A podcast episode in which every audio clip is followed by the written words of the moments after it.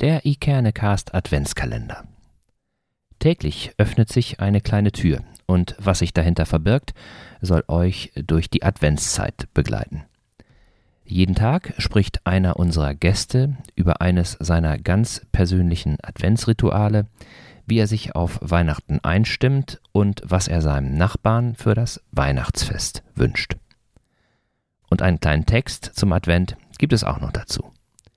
Viel Vergnügen damit und eine besinnliche Adventszeit.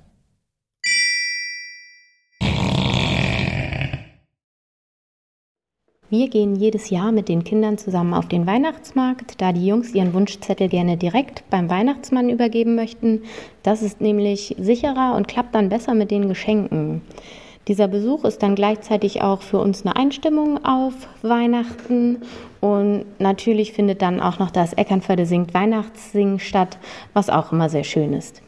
Meinen Nachbarn wünsche ich Gesundheit, leckeres Essen, ein gutes Glas Wein und vor allem Zufriedenheit. Welche Rituale habt ihr? Wie kommt ihr durch den Advent? Und was sind eure Wünsche für Weihnachten?